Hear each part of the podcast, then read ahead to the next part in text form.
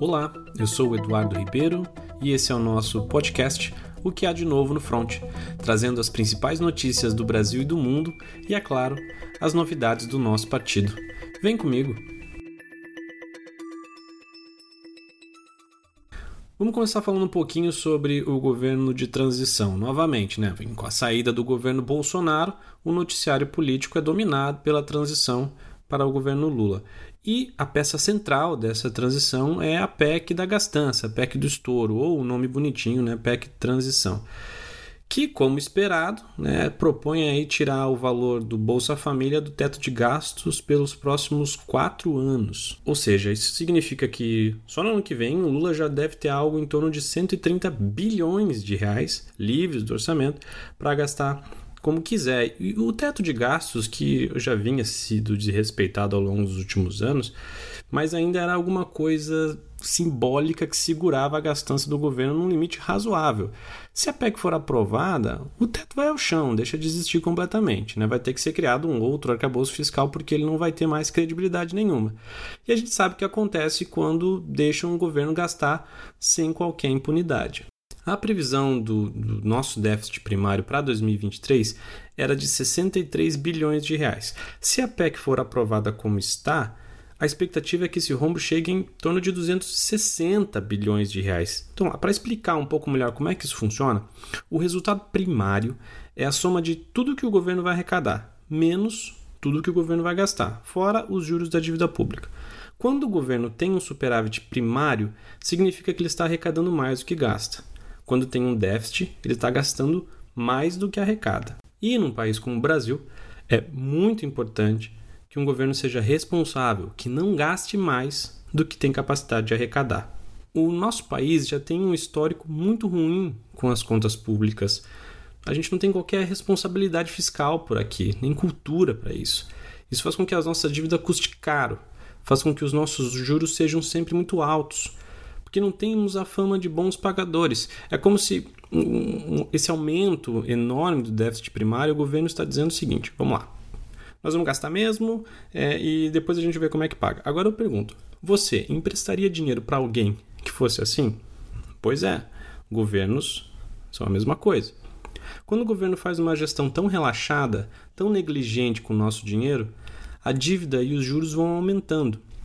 E quem vai pagar por isso somos nós, os nossos filhos, os nossos netos. Essa dívida não deixa de existir. A credibilidade passa a ser deteriorada à medida que você não cumpre com a sua palavra, e isso é pior ao longo dos anos e ao longo das décadas. E é por isso que o novo insiste tanto, bate tanto nessa tecla de que nós precisamos cuidar das nossas contas públicas, porque quando as consequências chegarem, não adianta dizer, olha, nós avisamos, porque nós vamos estar lá junto, tendo que pagar ah, essa conta. Né? E com essa negociação toda, nós já estamos vendo aí como é que vai ser o comportamento do Congresso no governo Lula. Como custo para aprovar esse, essa PEC, o Centrão deve garantir as verbas do orçamento secreto, que agora já voltou a ser tratado como emendas de relator, mas continua sendo orçamento secreto.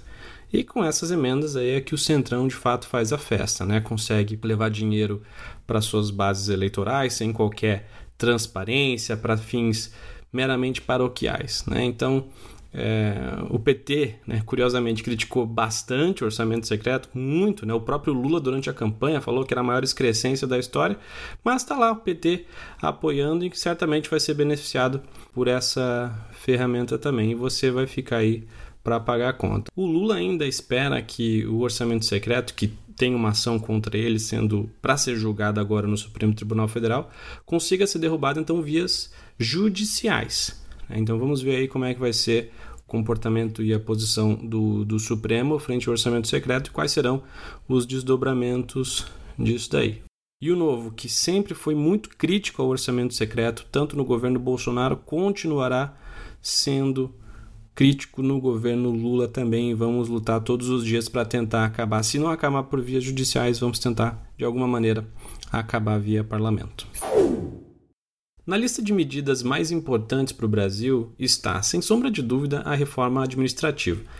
Essa reforma serviria para modernizar o serviço público e fazer com que os servidores passem a ser tratados como todo o resto da população. para que os aumentos salariais estejam ligados a metas e à produtividade. Pois então, o que o Congresso está discutindo agora é exatamente o oposto disso, o contrário do que o país precisa. É o retorno de um privilégio chamado quinquênio. O quinquênio é o aumento automático de 5% nos salários a cada 5 anos. Isso é completamente arbitrário. Não importa se está trabalhando bem ou trabalhando mal. Não importa se tem dinheiro para dar um aumento ou não. É 5% a cada 5 anos garantido. Esse privilégio já existia para os juízes, mas foi extinto em 2006. O custo estimado desse privilégio, considerando só juízes e procuradores, é de 7,5 bilhões de reais por ano. Isso para uma classe que já ganha muito acima do que um brasileiro médio sonha, e num judiciário que já é o mais caro do mundo. Não tem como defender, né? A luta contra privilégios aqui no Brasil é diária, todo dia vai ter alguma classe procurando um benefício pago com o seu dinheiro. E é por isso que o Novo é tão necessário. O Novo é o partido que mais lutou contra privilégios na história da política brasileira. E falando um pouco do nosso partido, nós temos uma ótima notícia. Em Blumenau, aqui em Santa Catarina, teremos mais um vereador do Novo. A chapa do Republicanos nas eleições de 2020 foi agora caçada por uma candidatura laranja. Diante da recontagem dos votos, a vaga ficou com o nosso time laranja, com o vereador Diego Nazato. E isso faz com que Blumenau agora passe a ter dois vereadores, além do Emanuel Tuca Santos, também o Diego Nazato, e aí a maior bancada junto com outros dois partidos aqui na Câmara Municipal de Blumenau. Então, parabéns para todo o time de Blumenau e muito sucesso para o nosso novo mandatário que vai representar os nossos valores, as nossas ideias aqui na Câmara de Vereadores também. Não só o número de mandatários do novo vai crescer agora, como também o número de filiados no mês de novembro cresceu. Terminamos com um saldo positivo de filiações e é muito importante para a instituição ver o número de filiados se estabilizar e voltar a crescer, principalmente pensando no nosso projeto de 2024. Então pode ter certeza que o Novo vai estar em muitas cidades em todo o Brasil, formando lideranças, disputando vagas e ocupando mais espaços para construir um Brasil melhor, começando ainda onde você mora aí na sua cidade. O Novo sempre se orgulhou de ser um partido diferente, de estar sempre inovando, né? E, e um partido sem donos, sem caciques, em que os filiados se sentem verdadeiramente parte do projeto, devem se sentir parte do projeto. Quem está no Novo sente que faz a diferença, que tem voz aqui dentro, e isso é muito bom muito positivo e muito diferente de outros partidos, que as coisas sempre acontecem de cima para baixo. E para manter esse espírito sempre forte, o Novo lançou aí um questionário, um formulário aberto, uma consulta a todos os seus filiados, com perguntas sobre regras da instituição. É só visitar lá o nosso site, novo.org.br, você que é filiado, procurar o link Espaço Novo, fazer o login e participar. Essa consulta acontece para entendermos melhor o que funciona, o que não funciona e o que pode e o que não pode mudar. Qual a visão que os filiados e apoiadores têm do nosso partido e para o futuro também da nossa agremiação. Então, não deixe de participar. A consulta vai até o dia 5 de dezembro. E para finalizar, falando um pouquinho de Copa do Mundo, hoje não temos uma notícia boa, infelizmente a nossa seleção não conseguiu vencer, perdeu para a seleção de Camarões, é, fomos com o time reserva. É, até tivemos ali um bom volume de jogo, mas é, infelizmente a bola não entrou.